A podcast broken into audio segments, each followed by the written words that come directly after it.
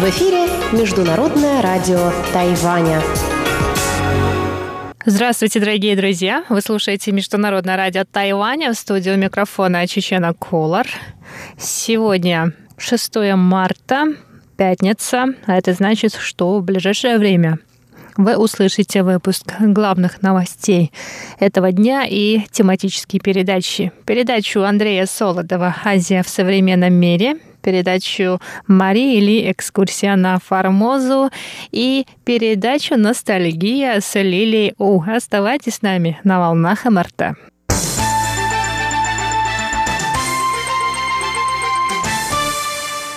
Итак, главные новости этого дня. Вчера, 5 марта поздно вечером, Центральный противоэпидемический командный пункт сообщил о двух новых случаях заболевания новым коронавирусом. Сообщается, что одна из заболевших, скорее всего, заразилась от 39-й по счету пациентки на занятиях по флористике. Второй заразившийся мужчина, который вернулся из Филиппин в минувший вторник. Врачи проверяют родственников пациентов. Ни одного из них не обнаружены симптомы заболевания. Оба заболевших находятся в изоляционных камерах.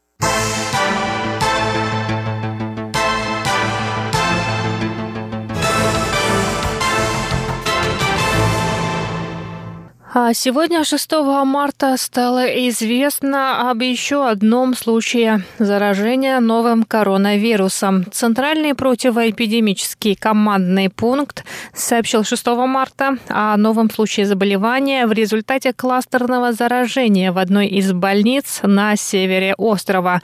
Всего на Тайване зарегистрировано уже 45 случаев заражения. Новая заболевшая лежала в одной палате с 34-й по счету счету заболевшей до подтверждения ее диагноза. 34-я пациентка стала источником кластерного заражения в больнице. Ранее были подтверждены диагнозы у сотрудников больницы и дочери больной. 45-я пациентка находилась в палате с 34-й по счету больной с 14 февраля до выписки 20 февраля. После подтверждения диагноза у 34-й пациентки врачи начали проверять всех, кто контактировал с ней.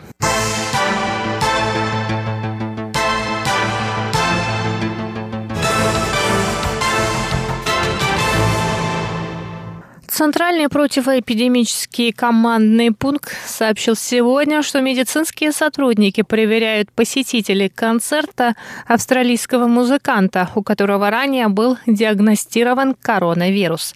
Концерты прошли 28 февраля на основной сцене и 1 марта на сцене для сольных выступлений Национального концертного зала в Тайбэе. Музыкант прибыл на Тайвань 23 февраля из Лондона. На Тайване он обратился за врачебной помощью за день до вылета в Австралию 2 марта. По прибытии в Австралию у него диагностировали коронавирус. Скорее всего, он заразился коронавирусом до прибытия на остров. Стало известно, что музыкант после выступления спускался в зрительный зал без маски, что впоследствии вызвало беспокойство у зрителей тех выступлений. Противоэпидемическая служба проверяет людей, контактировавших с музыкантом, в том числе журналистов, которые были на пресс-конференции музыканта. Министр культуры Китайской республики Тайвань Джен Ли Цзюнь добавила, что австралийский музыкант также контактировал с членами Национального симфонического оркестра и сотрудниками концертного зала. Всех проверяют на наличие коронавируса. Ведомство сообщило о введении запрета на выступления тайваньских коллективов в других странах. Кроме того, Министерство культуры рекомендует не посещать представления, на которых собираются больше одной тысячи человек.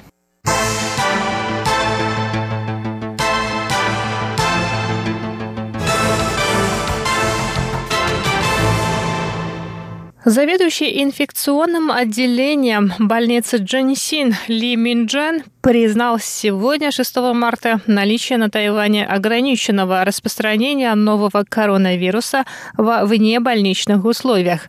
Это связано с заражением 43-й пациентки, которая заболела после совместных занятий по флористике с 39-й по счету пациенткой. Ли призвал жителей острова избегать не только массовых мероприятий, но и ограничивать общение с людьми дольше 15 минут в закрытых помещениях. Врач сказал, что в ближайшие три месяца лучше проводить время дома и избегать скопления людей. Ли также посоветовал поменьше посещать места общественного питания, а посуду в ресторанах и кафе мыть перед использованием. По его словам, власти контролируют ситуацию с коронавирусом, однако в ближайшее время существует вероятность увеличения числа кластерных заражений.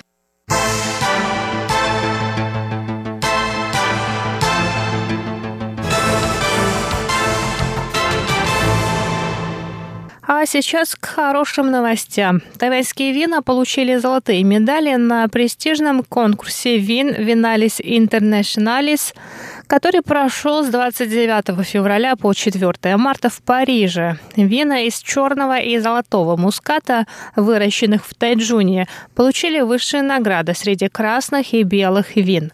Тайваньские вина впервые получают золотые медали в этих двух категориях. Всего в винном конкурсе приняли участие 2959 производителей вин из 45 стран. Обладатели золотых медалей – вина, произведенные Чен Сяньхау в сотрудничестве с компанией Hong Estate. Чень – выпускник французского университета, в настоящее время преподает в Государственном Гаусюнском университете гостеприимства и туризма. Чейн начал заниматься виноделием в 2005 году, несколько лет спустя, после отмены государственной монополии на производство алкогольных напитков. До 2002 года производство алкоголя контролировалось правительством. По словам Ченя, отмена монополии позитивно повлияла на местное виноделие. Это позволило частным производителям экспериментировать с процессом производства, результатом чего стали награды награды, в том числе на престижном конкурсе вин «Виналис Интернационалис». И на этом выпуск новостей 6 марта подходит к концу. Далее в эфире МРТ вас ждут передачи «Азия в современном мире». А если вы настроились на часовую программу передач, то вы также услышите экскурсию на Формозу с Марией Ли и ностальгию с Лилией У. А я с вами на этом прощаюсь. Оставайтесь с нами на волнах МРТ.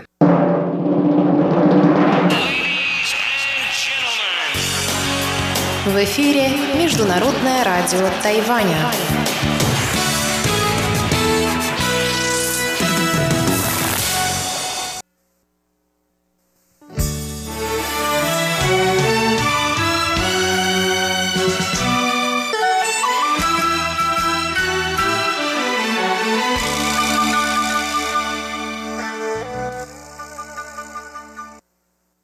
Здравствуйте, дорогие слушатели Международного радио Тайваня.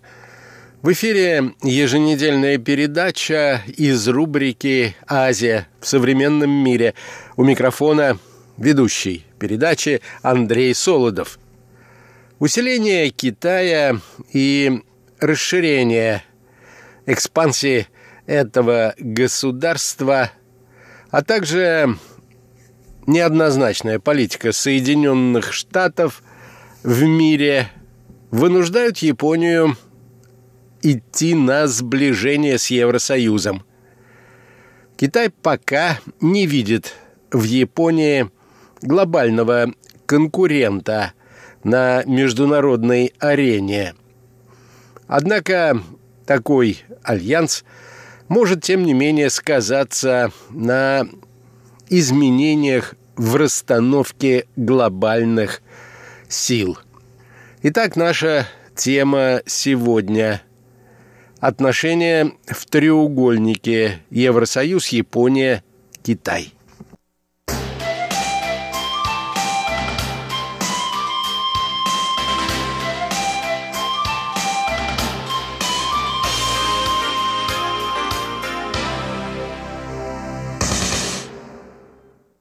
В условиях усиления влияния Китая не только в дальневосточном и Тихоокеанском регионах, но и в мире в целом, а также политики, которую проводят на протяжении последних нескольких лет Соединенные Штаты Америки, Европа, кажется, хотела бы сближения с Японией. Не исключено, что, получив поддержку Токио, Евросоюз рассчитывает занять место защитника мирового порядка вместо Америки. Аналитики отмечают, что после подписания в 2014 году договора о партнерстве между Европой и Японией обе стороны продолжают укреплять все более тесные взаимоотношения. Так, в феврале прошлого года Япония и Евросоюз подписали торговое соглашение, которое снижает барьеры для движения товаров и услуг между двумя экономиками. Это одна из крупнейших в мире сделок, в результате которой была образована зона свободной торговли, охватывающая почти треть мирового ВВП и около 600 миллионов человек. Результатом укрепления этого сотрудничества стало открытие в Японии филиалов около 75 тысяч компаний из Европейского Союза, а также предоставление европейцам примерно 550 тысяч рабочих мест в японских фирмах. По мнению наблюдателей, связи между Евросоюзом и Японией выходят на новый уровень. Отношения между сторонами направлены на развитие торговых контактов, снижение экономических барьеров, а также совместное развитие сферы высоких технологий и обмена данными. Наблюдатели подчеркивают, что сотрудничество с Евросоюзом для Японии важно, поскольку она рассчитывает получить доступ к европейскому рынку сбыта промышленных товаров.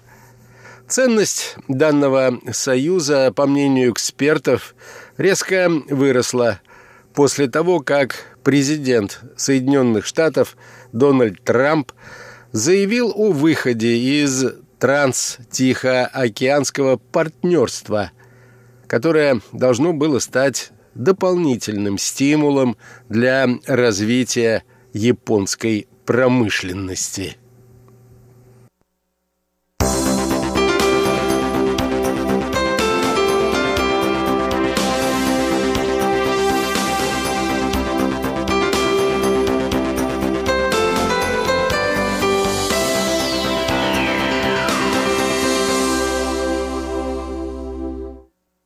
Американский президент последовательно стремится к ликвидации многосторонних соглашений и отношений, переводя эти отношения в формат двусторонних, а после этого пытается навязать свое видение ситуации партнерам, будь то Япония, Корея или Китай – Укрепление связей Японии с Европой не может не отразиться на ситуации в глобальном сообществе в целом. Оно может вызвать озабоченность у Китая, который до недавнего времени являлся одним из основных торговых партнеров Японии. Причем это обусловлено не только географической близостью, но и культурными связями между двумя странами. С появлением у Японии нового экономического и торгового партнера в лице Евросоюза Китай может увидеть возможное ослабление своих позиций в регионе, а это явно не входит в его интересы. Также Европейско-японский альянс может вызвать интерес со стороны Соединенных Штатов, которые в данный момент находятся в конфронтации с Китаем в связи с обстоятельствами торговой войны. Партнерство между Евросоюзом и Японией может быть использовано Америкой как новый инструмент воздействия на позицию китайских партнеров – помимо уже введенных торговых пошлин. По наблюдению экспертов, после того, как Дональд Трамп перевел отношения Америки с Японией в двусторонний формат и начал с ней торговые переговоры, обеспокоенность Китая в вопросе надежности партнерства с Японией возросла. В то же время Китай не видит пока в Японии соперника на международных рынках. Однако опасается, судя по всему, что альянс Японии и Евросоюза, а также США может повлиять на их партнерские отношения. КНР также считает, что Соединенные Штаты – своей политикой отрицания многосторонних отношений между странами и установления исключительно прямых двусторонних отношений оказывает влияние и на другие государства. Напомню, что обострение экономических отношений между Соединенными Штатами и КНР, обернувшейся торговой войной, произошло после того, как американский президент Дональд Трамп заявил, что обеспокоен ростом экспорта китайских товаров в Америку. По его мнению, подобная ситуация угрожает национальным производителям в Соединенных Штатах, способствует дальнейшему кризису американской промышленности, росту безработицы и подрыву позиций США на международных рынках. В результате на протяжении прошлого года Соединенные Штаты повысили пошлины на китайские товары.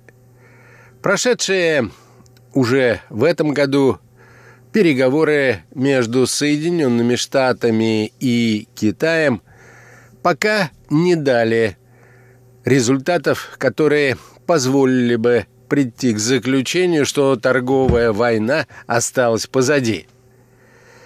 Эти пошлины, между тем, затронули не только производителей в Соединенных Штатах и в Китае, но и обычных американских потребителей – которые оказались вынужденными переплачивать за товары, так как они больше не будут производиться или закупаться в Китае, а стоимость рабочей силы, как известно, в Соединенных Штатах гораздо выше, чем в Китае. В результате произошел сбой в налаженном механизме поставок товаров – а это сказалось, в свою очередь, на американских компаниях и доходах этих компаний.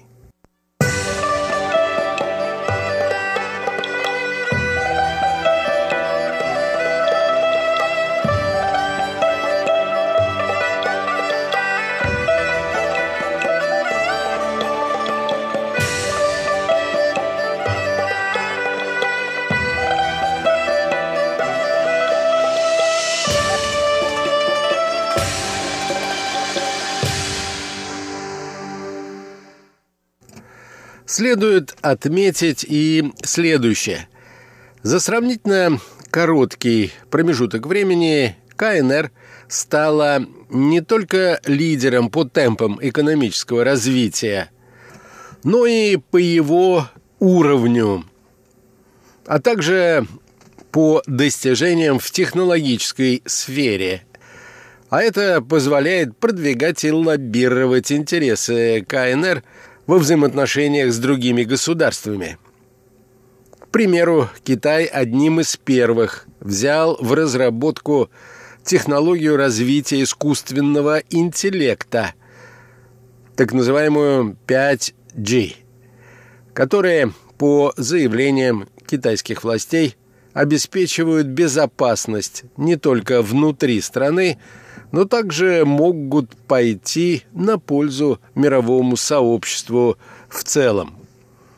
Европейский Союз, в свою очередь, призывает обратить внимание на тот факт, что Китай покупает стратегические активы и технологический ноу-хау для того, чтобы усилить влияние в некоторых государствах, членах Европейского Союза, а не для обеспечения глобальной безопасности. Поскольку для Китая важно сохранять лидирующие позиции в технологическом развитии, он пытается создать монополию в таких важнейших сферах, как технологии и обмен данными, рассчитывая, что именно благодаря этому сможет играть ключевую роль в принятии решений среди государств мировых лидеров. Теперь же Евросоюз и Япония, которые согласовали стандарты в отношении потока данных, показывая тем самым, что на мировой арене есть и другие участники, готовые развивать технологии и механизмы обмена ими на двусторонней основе. К соглашению двух сторон готова присоединиться, судя по всему, и Великобритания, которая также занята работой над схожей технологией обмена данными. По мнению экспертов агентства Bloomberg, это может побудить Америку поддержать альянс этих стран, а также вступить в противостояние с Китаем и в этой сфере –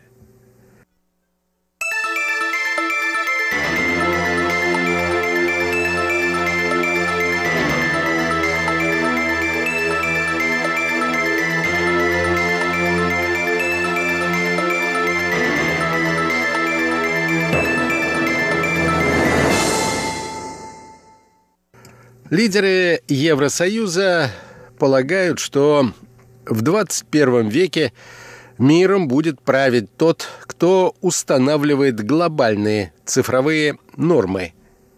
И это должны делать демократии.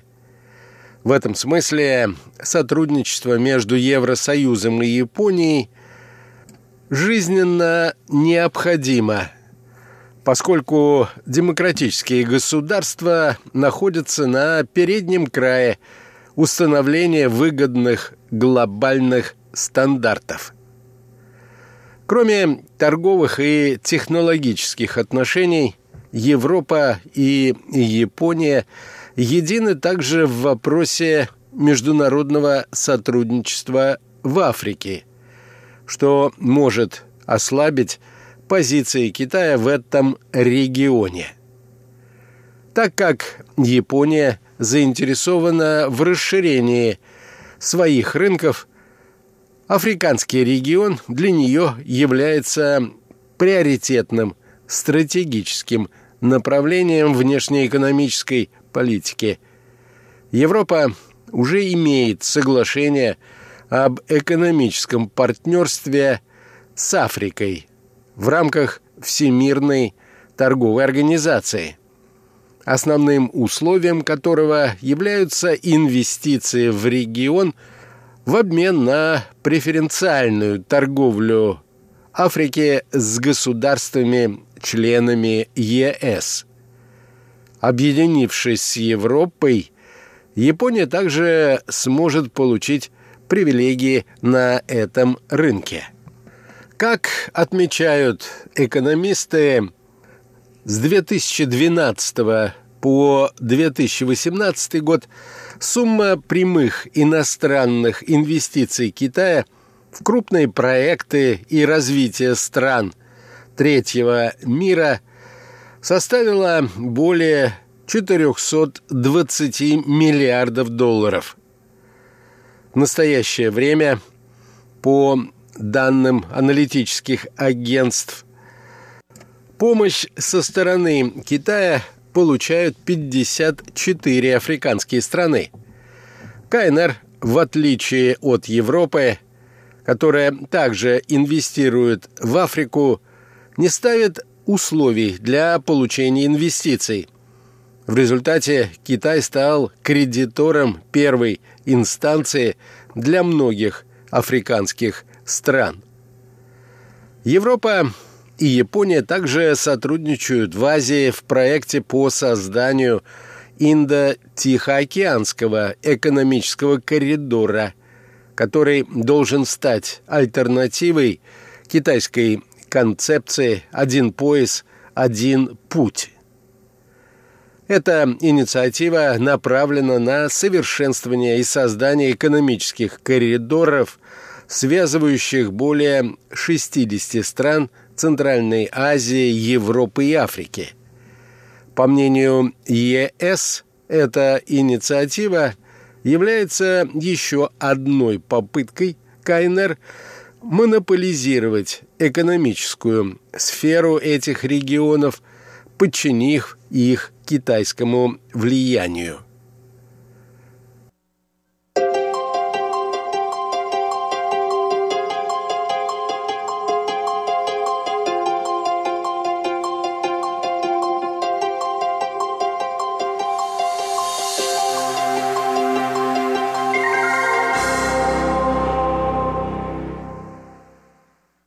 В заключение сегодняшней передачи можно было бы сказать следующее. Разумеется, было бы странным утверждать, что мир не меняется. Мир меняется, и темпы этих изменений зачастую просто пока не поддаются осмыслению. Однако в сфере мировой политики и экономики неизменным остается одно. Это национальные интересы государств, которые эти государства отстаивают и будут продолжать отстаивать в будущем. На этом, дорогие друзья, я завершаю нашу передачу. До свидания.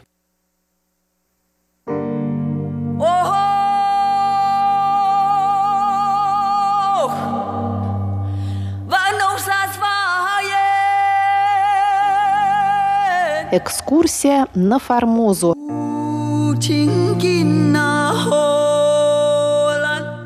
В эфире рубрика «Экскурсия на Формозу» у микрофона Мария Ли. Здравствуйте, уважаемые друзья! Мы продолжаем знакомиться с новой книгой Валентина Лю «Экскурсия на Формозу. Этнографическое путешествие Павла Ивановича Ибиса». Книга вышла в издательстве «Весь мир». Вы можете приобрести ее на сайте издательства в интернете, а ссылку вы найдете в описании к этой передаче на нашем сайте ru.rti.org.tw.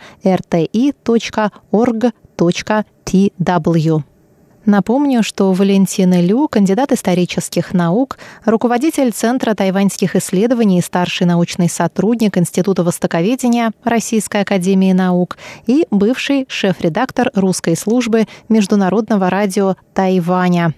Темой Ибиса Валентин занимался последние 10 с лишним лет – и благодаря усилиям Валентина биография Павла Ивановича Ибиса на сегодняшний день практически полностью воссоздана и выведена из забвения.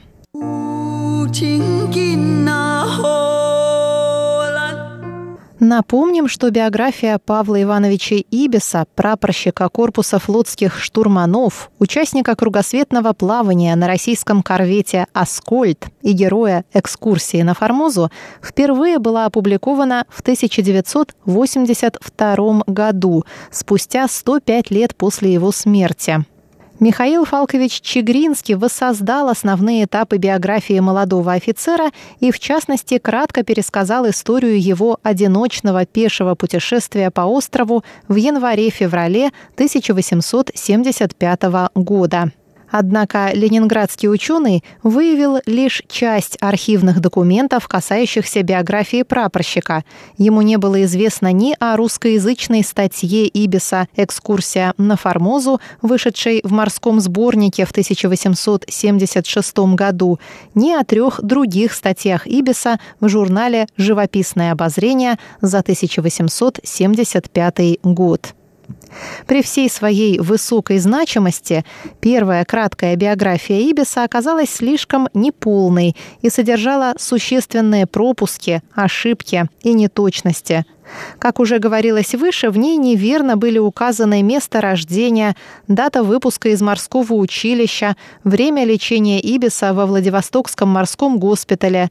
Сделано ошибочное предположение о том, что молодой офицер посетил Формозу без ведома флотского начальства, что перед лечением в Европе он успел вернуться в Петербург и так далее не были установлены дата и место списания Ибиса с борта корвета, точная дата и причины его безвременной смерти от неизвестной болезни и тому подобное.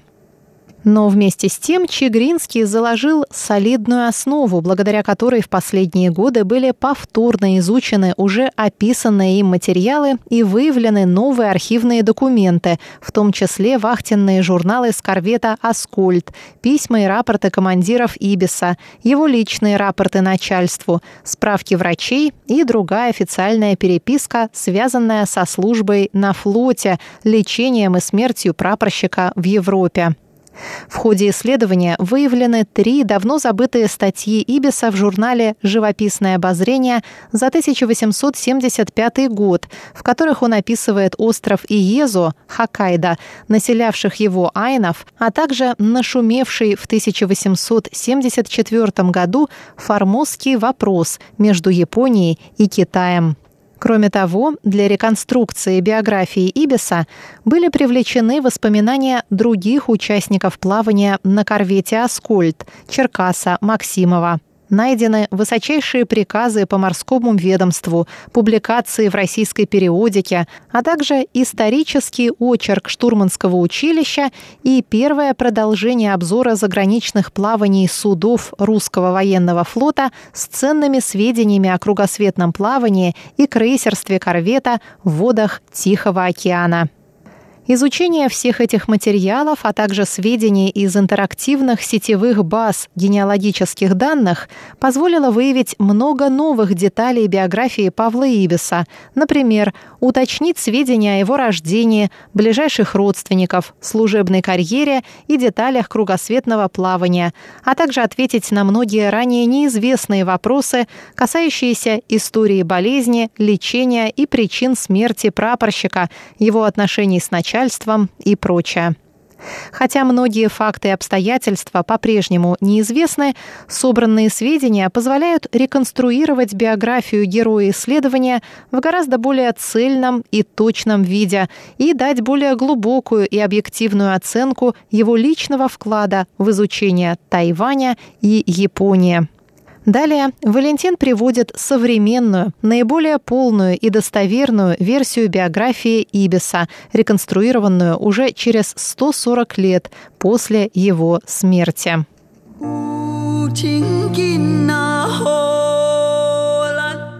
Пауль Ибис родился 16 июня 1852 года в Исландской губернии, примерно в 100 километрах к юго-востоку от города Ревель, Таллин, от законного брака в многодетной крестьянской семье. Его родители, смотритель амбара Юган или Йохан Ибис и Анна Ибис, имели девять детей, в том числе семерых сыновей. Согласно записи в церковной метрической книге, 22 июня того же года мальчика крестили по обряду евангелическо-лютеранского вероисповедания. Очевидно, Ибис был способным юношей и к 15 годам получил на родине базовое школьное образование. Но получить высшее образование малоимущий выходец из крестьянских детей Исландской губернии мог лишь продолжив обучение за казенный счет. Самым доступным и перспективным способом для этого было поступление на военную службу. 29 мая 1868 года в штурманское училище в Кронштадте было доставлено прошение из Эссенберга от некоего Ивана Югана Ибиса.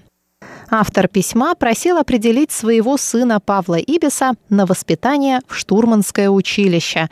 Проситель обещал, что означенный сын мой явится в училище к установленному приемному сроку и выражал готовность по первому требованию училища без замедления взять его обратно на свое попечение в случае, если тот окажется негодным к морской службе по здоровью или не удовлетворит условиям приема, а также если в следующее время начальство училища признает нужным вследствие дурного его учения или поведения исключить его из числа воспитанников.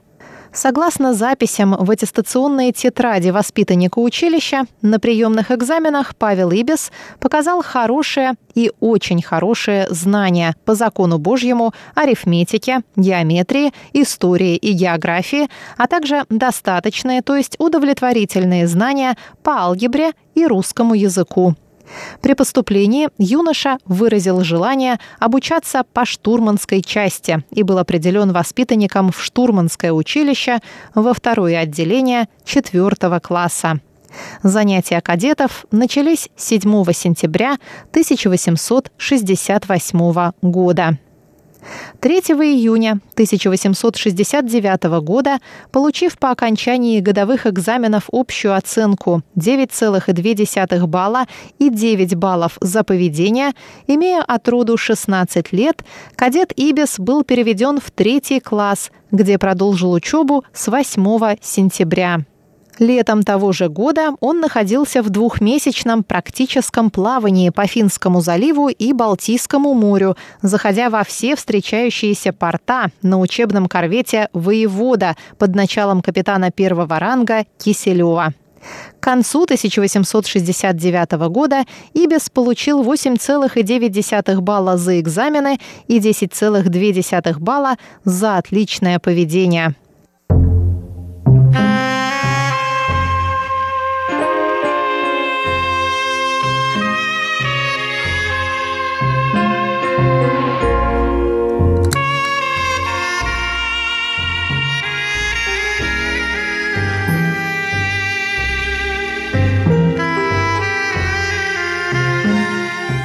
Продолжение истории Ибиса слушайте на следующей неделе в рубрике «Экскурсия на Формозу». С вами была Мария Ли. Всего вам доброго.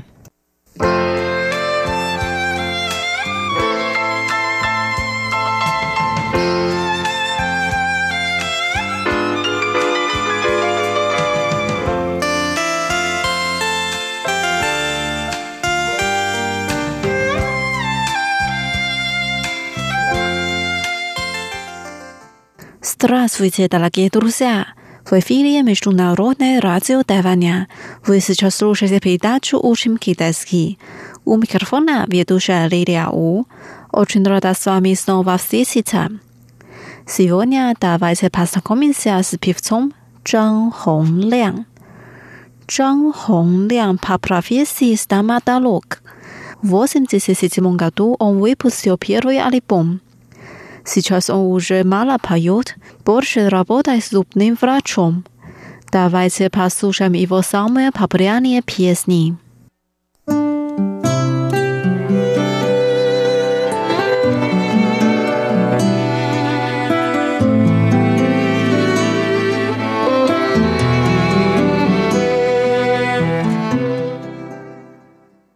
Первая песня. Ты знаешь, что я тебя жду. 你知道我在等你吗？Он так поет. Ты знаешь, что я тебя жду. Если ты действительно беспокоишься обо мне, почему я чувствую себя одиноким в ночи?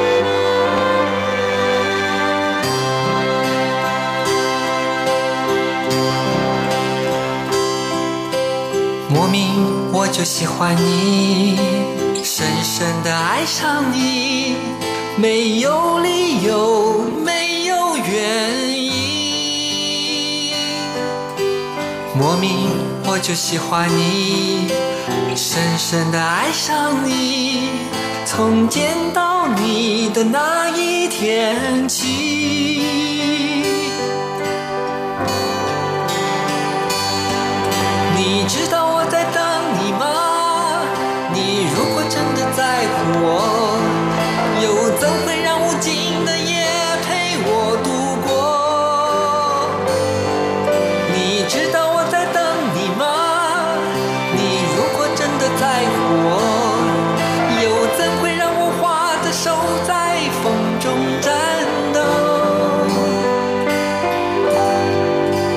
莫名我就喜欢你，深深的爱上你。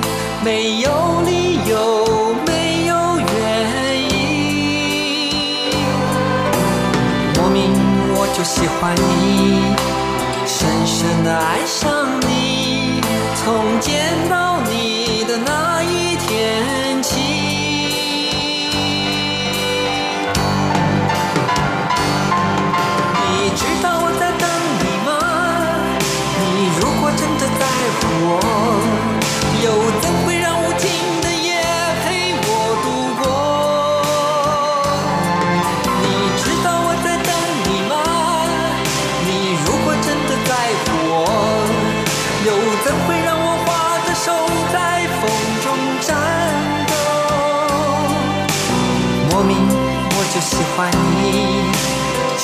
and I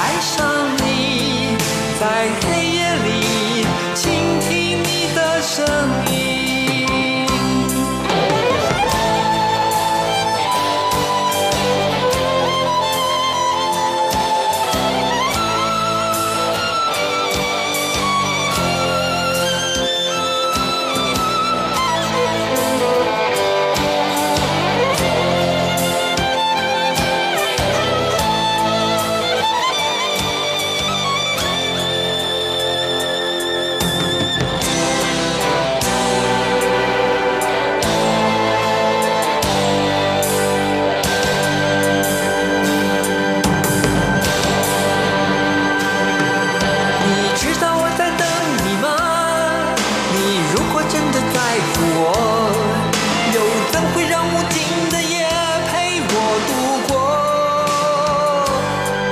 你知道我在等你吗？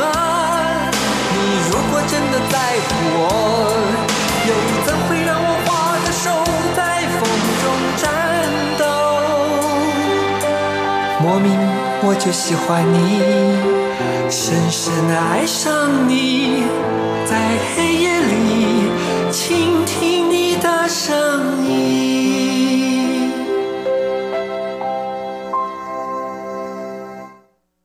Во второй песне описывается старый фильм «Унесенные ветром» «Пьял». В песне так поется «Помнишь ли ты на Рождество шел сильный снег. Ты и я плакали на фильме «Унесенные ветром».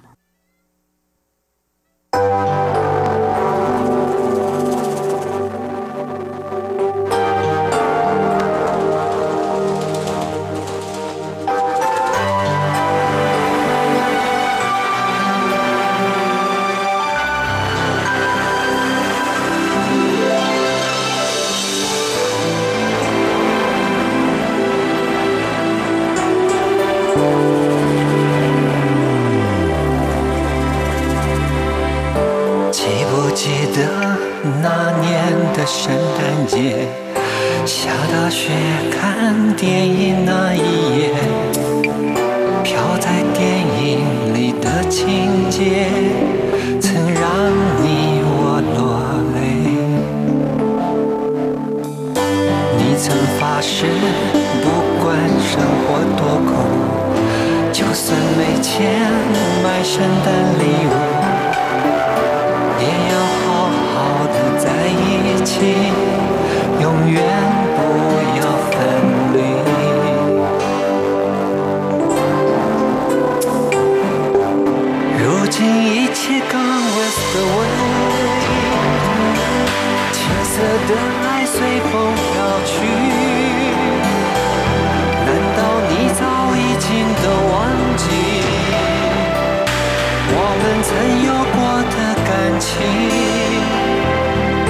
就让一切看为所谓，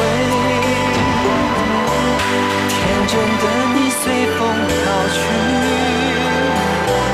欺骗背叛我都原谅你，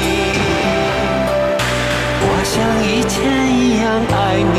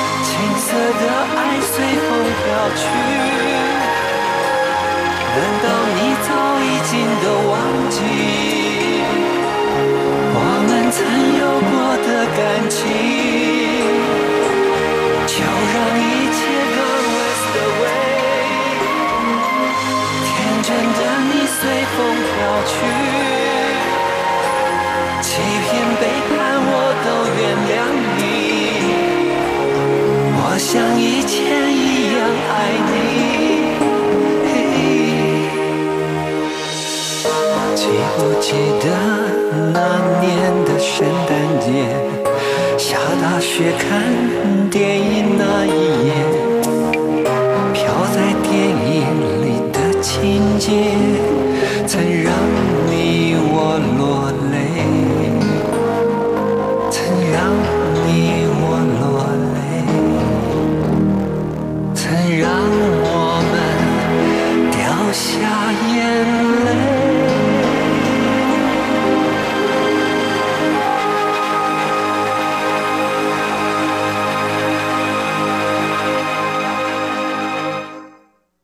是 давайте послушаем песню, которую он поет с певицей Мо Вэн Вэй. Песня называется «Гуандао Чжи Лен». Любовь в городе Хиросима.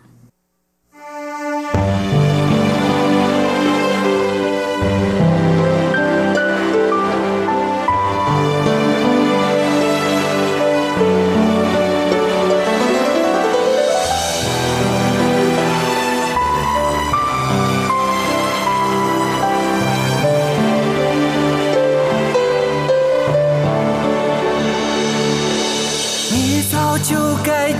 拒绝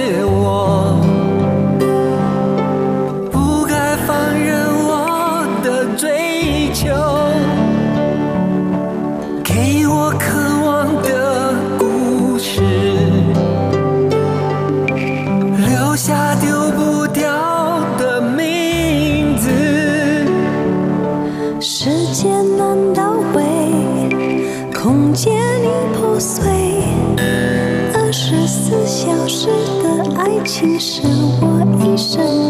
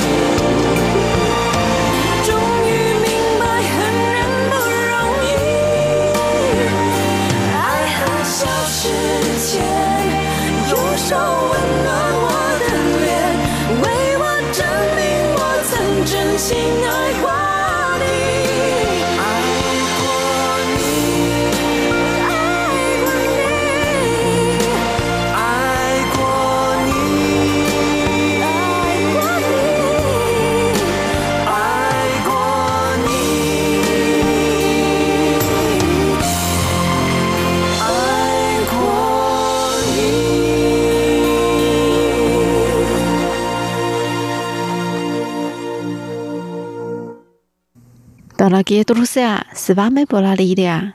Сегодня мы послушали песни в исполнении певца Чжан Хонглян. Давайте встретимся через неделю. Желаю вам хорошего настроения. Пока. Mm-hmm.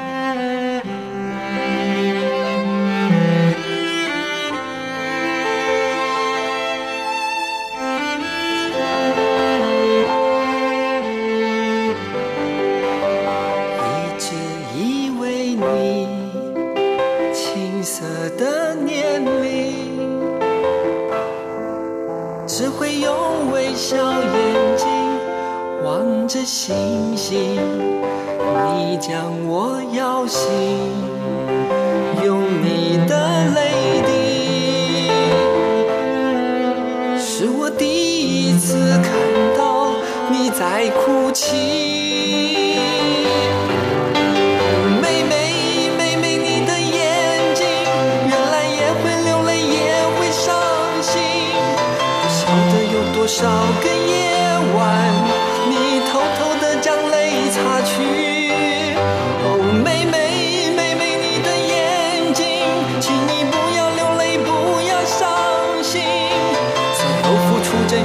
的痛苦将会被成长的喜悦代替。弯弯睫毛里无邪的眼睛，不知道藏有多少成熟的秘密。从来没想起孩子气的你。早就触动了心中的真情。